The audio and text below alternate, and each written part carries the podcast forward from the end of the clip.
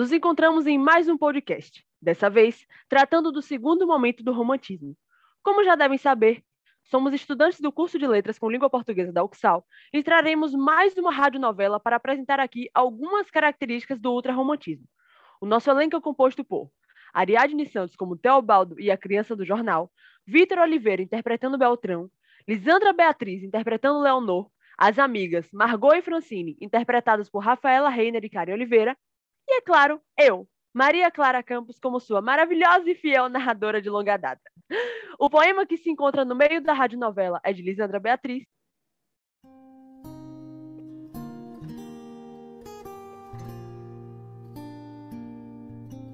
Historicamente, estamos no século XIX, naquele processo de ascensão da burguesia como uma classe dominante, e uma parcela da juventude acaba se encantando pela literatura ultrarromântica.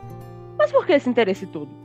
Houve na época uma identificação por parte dos jovens com os personagens descritos nos romances e novelas, que eram retratados com temáticas extremamente egocêntricas e sentimentais, com um pessimismo doentio, mostrando até uma certa obsessão pela morte e impregnando nos textos a desilusão e a tristeza, sendo denominado o mal do século do período.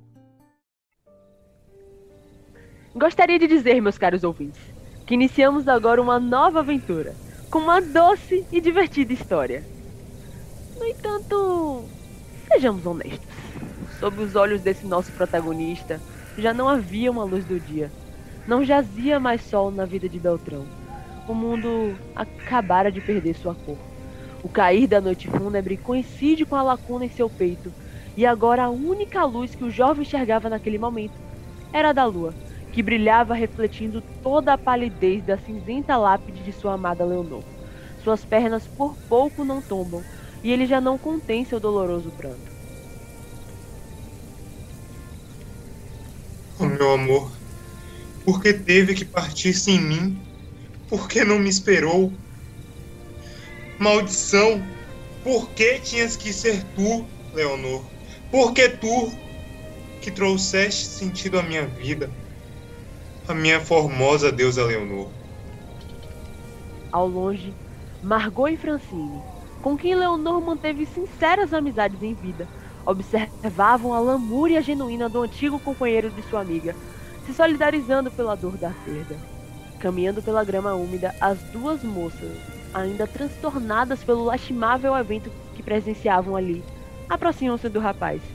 Margot toma a frente, apoiando a mão no ombro do pobre homem, como um consolo silencioso.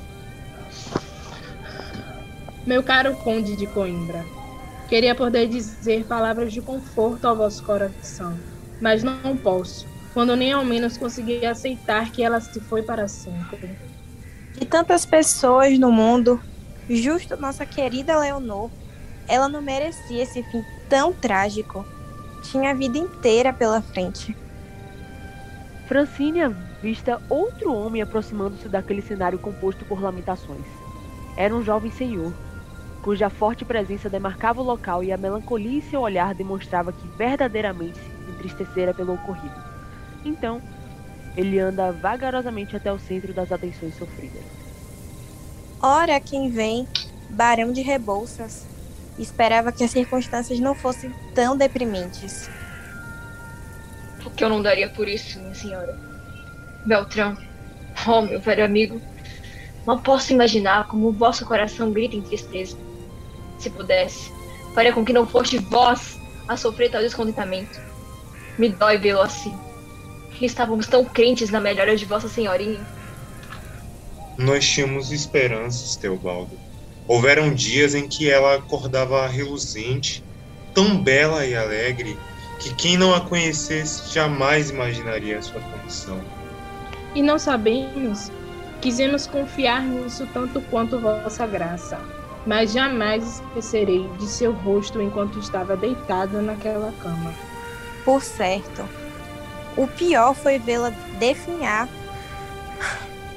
Ah, mas não queira lembrar-me desta pavorosa imagem, Margot. Deveras angustiante. Senhora Alves, senhora Castilho, meu caro amigo, digam-me que isto é um sonho. Não, digam-me que isso é um pesadelo quem me dera eu pudesse, Vossa Senhoria. Mal consigo recordar como tudo isto começou. Pois eu gostaria de esquecer. Não de tudo. Lembro-me de cada precioso dia que passamos juntos. Mas ainda. Eu ainda tenho essa recordação. A maldição que caiu sobre minha amada, como uma lembrança perfeitamente vívida.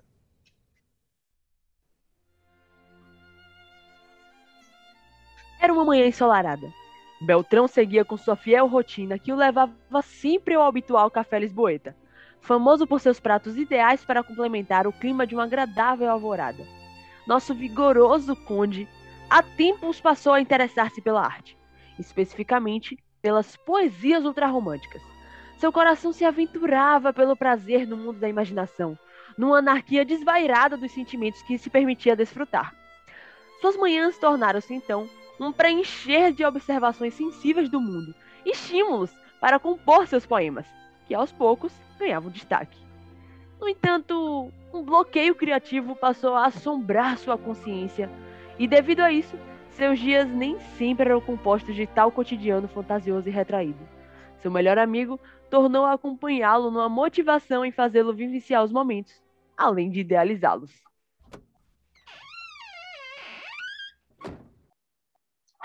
Veja só, parece que madrugou novamente, meu amigo. De pé tão cedo? Imaginava encontrá-lo somente mais tarde. Já não consigo perder-me em sonhos, Teobaldo. Anseio por algo que ajude a entoar minhas novas criações, mas de nada adianta. Elas esvaíram-se de minha mente. Mal consigo terminar minhas poesias, pois lhe faltam algo. Eis o porquê de eu ter aumentado a frequência nos lugares em que posso, hum, digamos, atentar meus sentidos para uma nova inspiração. Não pense demais. Pode lhe doer a cabeça. Mas eu creio dizer, meu amigo, que vosso esforço converte numa mente exaurida. E é por isso que repele as palavras que procura para compor tua arte. Aproveita a vida. Eis o melhor remédio. As raparigas estão sempre à tua disposição, Beltrão. Ouça teu companheiro ao menos uma vez. E os bravos rapazes saem do café num passeio para desocupar o intelecto pesado. Beltrão ainda não abandonara a apreensão. Mas no fundo do teu âmago ele sabia. O tédio pela bucólica rotina o havia consumido, e já não sobravam motivações reais que o fizessem levantar da cama. Ele sentia muita falta do verdadeiro gozo da vida, a intensidade das emoções. Vivia num desalento enfadado. Mas o destino, se assim podemos chamar, o abraçou novamente. Foi então que ele a viu. Ele a viu do outro lado da calçada. Oh, jovem dos cabelos esvoaçantes e pele macia. Os olhos flavescentes que cintilavam com um breve bater de cílios que enfeitavam teu rosto. A delicadeza de uma rainha, a beleza de uma deusa. Os raios do sol iluminaram-lhe o rosto como um complemento perfeito àquela esplêndida paisagem em corpo de mulher. E o nosso carismático mancebo sentiu o bater das asas de inquietas borboletas que conturbavam-lhe o estômago. Ora, mas que sensação era esta? Teobaldo, então, com sua maliciosa e ligeira percepção, logo pressente o clima. Vai em frente! Arrisca-te, meu amigo! O que disse? Vejo teus olhos brilhando, Beltrão. Vá atrás da moça, antes que seja tarde. E com o empurrão de incentivo de seu amigo, Beltrão enche o peito de coragem. A terra treme a cada passo que o aproxima da senhorita, assim como seu coração palpita ansiosamente. Quando chega a uma pernada de distância da jovem, dispara. Quem sois vós, ó minha graciosa donzela? Hum, Perdoe-me, mas nos conhecemos? Mas que desleixo meu! Permita que me apresente. Sou Conde de Coimbra. Conde, Conde de Coimbra? Encantada. É, mas que surpresa conhecê-lo assim. Eu sou a Leonor de Valtelhas, filha do Visconde de Valtelhas. Ora, mas a que devo a honra? Esta fala é minha, doce moçoila. Perdoe-me o incômodo, mas não pude ignorá-la quando vossa presença enche o local, até a voz. Como pode ser tão magnífica? Por onde andastes, perdi tanto tempo sem conhecê-la? Como sou grata de ouvir tais amáveis elogios, ainda mais vindo de Vossa Senhoria. dizer-te-ei que nunca havia visto tão bela senhorita como vós. Talvez seja uma precipitação propor isto, minha dama, mas poderia me dar a honra de vossa companhia? Leonor então lança um olhar desnorteado para as duas amigas, Margot e Francine, que até então haviam passado despercebidas por Beltrão. Com um estilo incerto, as amigas se pronunciam. Não vejo por que não, Vossa Graça. Ficaríamos fascinadas pela vossa presença. Não é mesmo, minha querida Leonor? Um, sim, mas é claro. É muito bem-vindo ao nosso passeio. É apenas receio que não seja de vosso agrado. Leonor, qualquer coisa ao seu lado já me faria feliz, senhorita. Nosso vigoroso protagonista passara a idealizar vossa amada todas as noites do frio intenso de Vila Real. Já não existiam Helenas, tampouco Afrodites que ofuscassem a pulcritude da senhorita de Valtelhas. Não havia dia sequer que não pensasse na próxima ocasião que poderias ver a tão bela dama. Decidido a tê-la como sua companheira perpétua, Beltrão dá o pontapé inicial rumo à casa da moça para demonstrar seus legítimos sentimentos e assumir o sério compromisso. Dias transformaram-se em semanas e logo os nossos jovens começaram a timidamente se envolver. O feitiço do amor havia capturado o coração do rapaz e intrinsecamente ele já a tornara a inspiração de suas obras, a musa de sua vida. Os encontros, no entanto, já não eram suficientes para os dois, pois sempre havia alguém entre eles. Trataram então de unirem-se, longe dos olhos alheios, ao cair da tarde no local marcado. Leonor, Ser poeta por si só é estar apaixonado. Porém, tu fizeste de mim ainda mais encantado com a vida. É como se parte de ti mudasse o curso de tudo e tu inteira mudasse o mundo por completo. Leonor de Valtelhas, segurar-vos-ei tua mão. Vos digo que esta mão nem Arthur irá separar. Em todos os momentos estarei a te cortejar os deuses choram com vossa perfeição. Fostes tu que trouxera sol ao meu incessante inverno? Sejas minha formosa Eva, serei teu Adão, mas covarde não serei não. Jamais, jamais soltarei vossa mão. Juras que não irá soltar? Nem pela fúria dos deuses, meu amor. Instantaneamente, os olhos de Leonor e Beltrão se encontraram, como a lua encontrando o mar no soar da noite de Vila Real. Esse foi o momento em que perceberam um laço muito mais profundo que havia entre eles do que o simples sentido, do que o simples sentimento. Era puro e ao mesmo tempo ardente, em chamas, o nascimento de um divino amor, como um acordo tácito, selado com os lábios entre duas almas que nasceram para permanecerem juntas. Nesse momento, impelido pelo amor que sentia, Beltrão atravessa ruas e calçadas, como um louco desvairado, corrompido pela paixão por Leonor. Cada passo seu é desmedido em sua própria simetria de quem sabe exatamente onde quer chegar. Ele transpôs a soleira do sobrado, como quem já sabia cada palavra a ser proferida. O rapazote Beltrão, ora conhecido por toda a Vila Real, direcionou-se à casa de Leonor para pedir a bênção para o Visconde de Valtelhas, seu futuro sogro, que sabia do vosso bom caráter e código moral. Mestificado com o pedido, claramente ele não vê alternativa senão dar-lhes a bênção.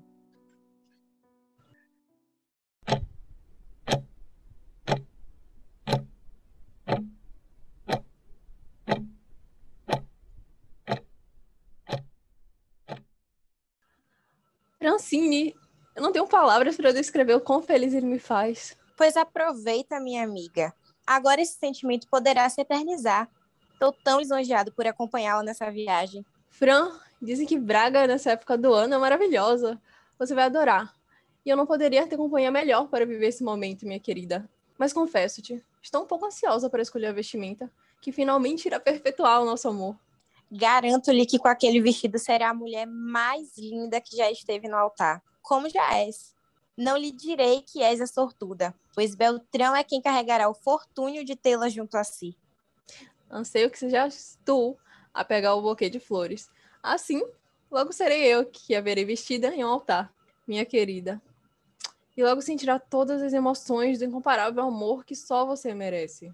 Ora, Leonor, deixaste-me enrubescida só de imaginar tal acontecimento. Espero que o tempo não demore para me levar até este sublime momento. Falaste em tempo, minha amiga, e agora ele vem como um rompante à minha mente. Não podemos perdê-lo, pois logo virá o trem ao nosso destino. Oh Deus, mal vi o tempo passando, vamos ainda apressar.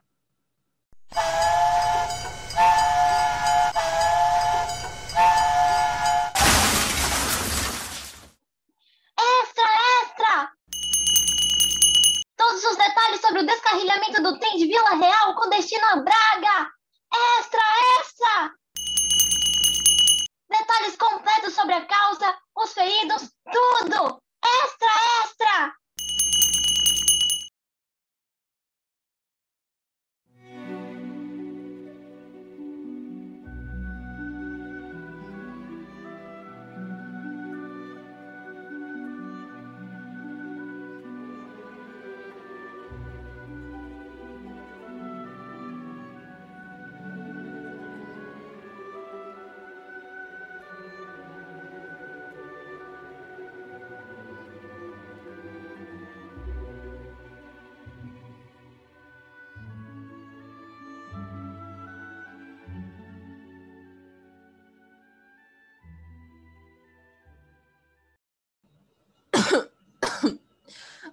Por que paraste na música, minha amiga? Sabe o quanto ela me conforta nesse momento? É porque na minha alma ela vem como um punhal. Cada nota, cada linha, tudo me atinge e me lembra o que tu vives. Desde o acidente, Francine não acorda. Ela irá despertar. Lembre-se, o médico nos garantiu. Não sei mais o que pensar. E vós agora, vivendo também, um momento tão pungente. Não podeis deixar-me, Leonor. Gostaria de poder garantir-lhe que não irei. Minha grande amiga. Mas. Já me decidi. Quero prosseguir com a cerimônia. Se me vou, ao menos uma última lembrança do meu amor por Beltrão, gostaria de levar. Jamais, jamais ouse pronunciar estas palavras novamente. Enquanto isso, na soleira da porta, Beltrão, como sinto por todos esses cruéis acontecimentos, justo no pleno momento de vossa felicidade. O que farei, Teobaldo? A vida se dissipa de minha amada musa e já não vejo razão para não acompanhá-la neste desalmado destino. Sem ela, o que será de mim sem ela? Não digas tal insensatez. A vida não há de evaporar em ti também. E com as bonanças do destino, é capaz. É capaz de, da saúde dela voltar a si. Tu és meu amigo e sinto em tuas palavras, mas escutastes o mesmo veredito que eu escutei. Não há mais esperança para o estado em que ela se encontra. E sinto meu âmago fenecendo, aos poucos, junto à minha eleita senhora. Não martirize mais, meu amigo. Mas vim aqui para prestar minhas condolências a Vossa Senhorinha. Vamos adentrar logo.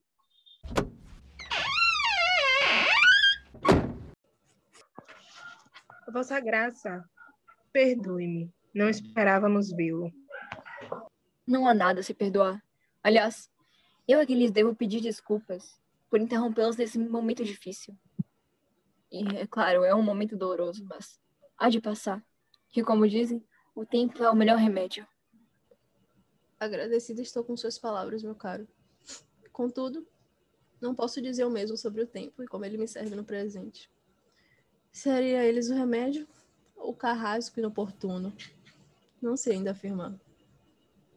De tudo, o que mais lhes espero é que voltem a enxergar as cores da vida. E, portanto, senhora Valtelhas, ou devo dizer condessa de Coimbra, saibas que a ti desejo uma plena recuperação. Eis a noiva, afinal. pois me parece que estamos pensando em sintonia, Vossa Graça.